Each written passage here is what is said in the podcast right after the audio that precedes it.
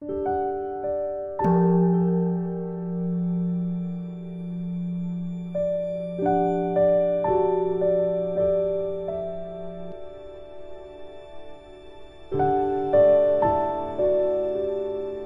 家好，很高兴到了我们一起学习广论的时间了。你们这一周过得还好吧？每次学习之前的发心要特别的殷重，要为利有情愿成佛来学习广论。这种动机的策动呢是非常非常重要的，可以让我们的心由于造作，慢慢的经过一系列的训练之后，就特别认真的发心。好，那么请把广论翻开三百七十六页第六行。在校订本是九十一页第四行，准备好了，和我一起看原文。该到了进驻者，就是四进驻者。四进驻者，修四出篇说：前安住心是知散断除，此进驻心是散乱断矣。历历令心住前所愿。般若波罗蜜多教授论说：自然从广大境数摄其心，令性渐细上上而住。此同如云聚会上上转，于内摄其心。声闻地说：先应念住，不令其心于外散动，为其念力，令不妄念于。外散动，稍微有点长。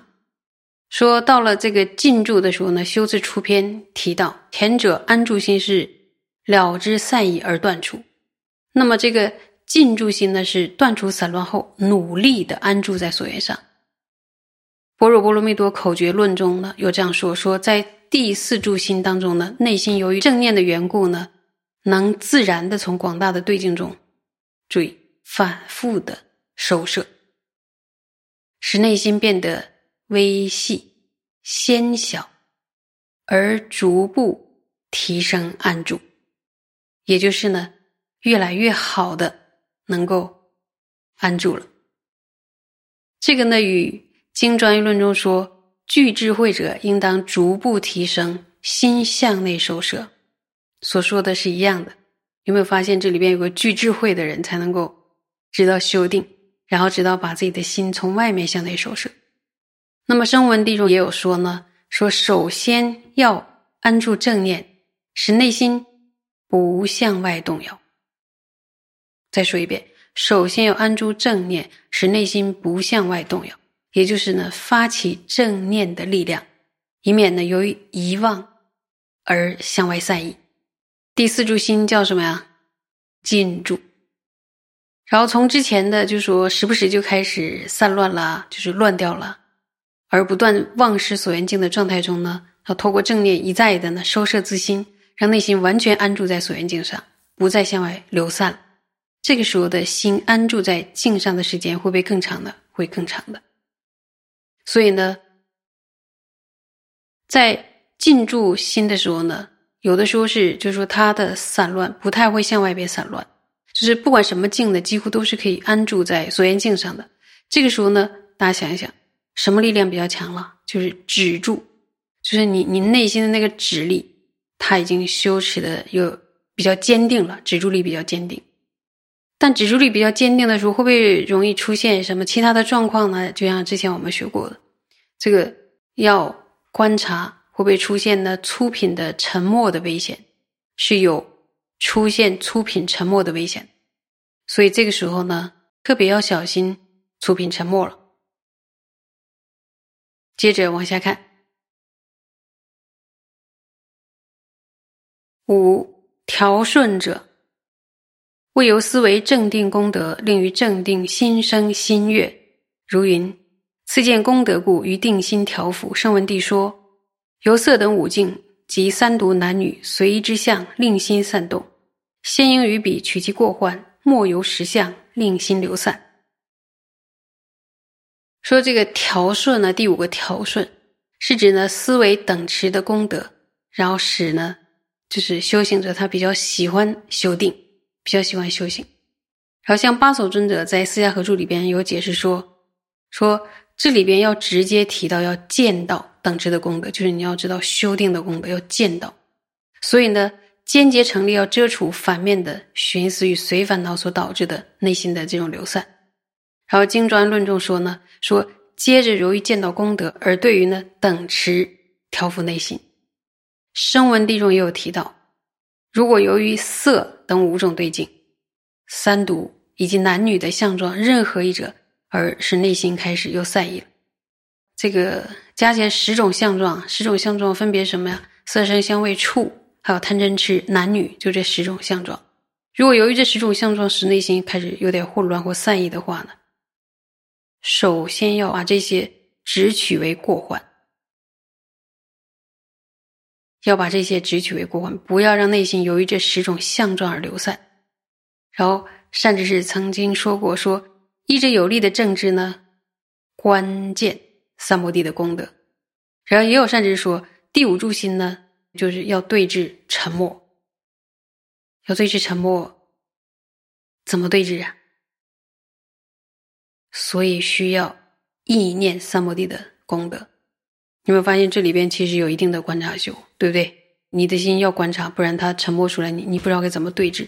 因为要见过患，还要见功德，要见那些就是贪嗔痴等那些问题的那种过患，还要还要什么？要见到三摩地的功德。所以这一书是观察修的力量，也是要提起来的，对不对？我们做上修以后，可以可以练一练。那么说，这个第五柱心呢，其实它的名字特别好听的，叫调顺。但是你会发现说，哇，这个还有沉默在里边。在调顺心的时候，心安住所缘境上的止住力量，它是非常强大的，所以内心很容易很容易往内收摄，不太容易向外流散。然后，所以这个时候呢，往往还会产生的。中品和细品的沉默，中品和细品的沉默出现的时候呢，注意要怎么办呀？要升起强烈的正直正念来对峙。好，我们接着往下看，六寂静者有找到行吧？有没有看到？六寂静者，位于散乱，观其过失，于三摩地止息不喜，如云。观散乱过故，止息不乐彼。声闻地说：犹豫寻思等诸寻思，及贪欲盖等诸随烦恼扰乱心时，先应于彼取其过患，于诸寻思及随烦恼，不令流散。第六个是什么心啊？极静。这个极静呢，是指将散乱视为过失，而止息呢，对于等持的。不欣喜，就说这个人就是他不喜欢修，不喜欢修定，对于修定不欢喜的心就止息他。经专业论说呢，由于见到散乱的过失，应当止息对此不欣喜。声闻地中也说呢，说由于对于诸欲的寻思等寻思，以及呢贪欲盖等随烦恼，而使内心扰乱。首先呢，要讲这些直为过患。不要让内心呢流散于这些寻思与随烦恼。妙音大师在《色无色广论》中说过呢，说要依着有力的正知，在体验中注意，在体验中得知散乱的过患，而进一步遮止。那我想问大家说，哎，你是怎么从体验中了知了散乱的过患呢？怎么体验的？是不是他一定尝到了不散乱的滋味？尝到了不散乱的滋味的时候，心又去散乱了，他就对比说：“哇，这个散乱是其实是心里搅扰，是很不舒服的，甚至是痛苦的。他散乱的那个、那个、那个感受在内心上实际上是苦的，它不是乐的。可这个呢，就说在体验中，我们是可以去得到的。”那么这个极静极静心是第几柱心了？有答对吗？第六柱心。说由于在上一个阶段呢，亲身感受到了修习三摩地的功德了，说这个人已经是有一些修行经验了，然后进而他真正的体验到散乱的过患，对吧？然后所以消除了不想修三摩地的念头，因为什么修定苦啊，天天到到上座就是不能四处跑啊，也心不能乱散呀，就圆一个善所缘。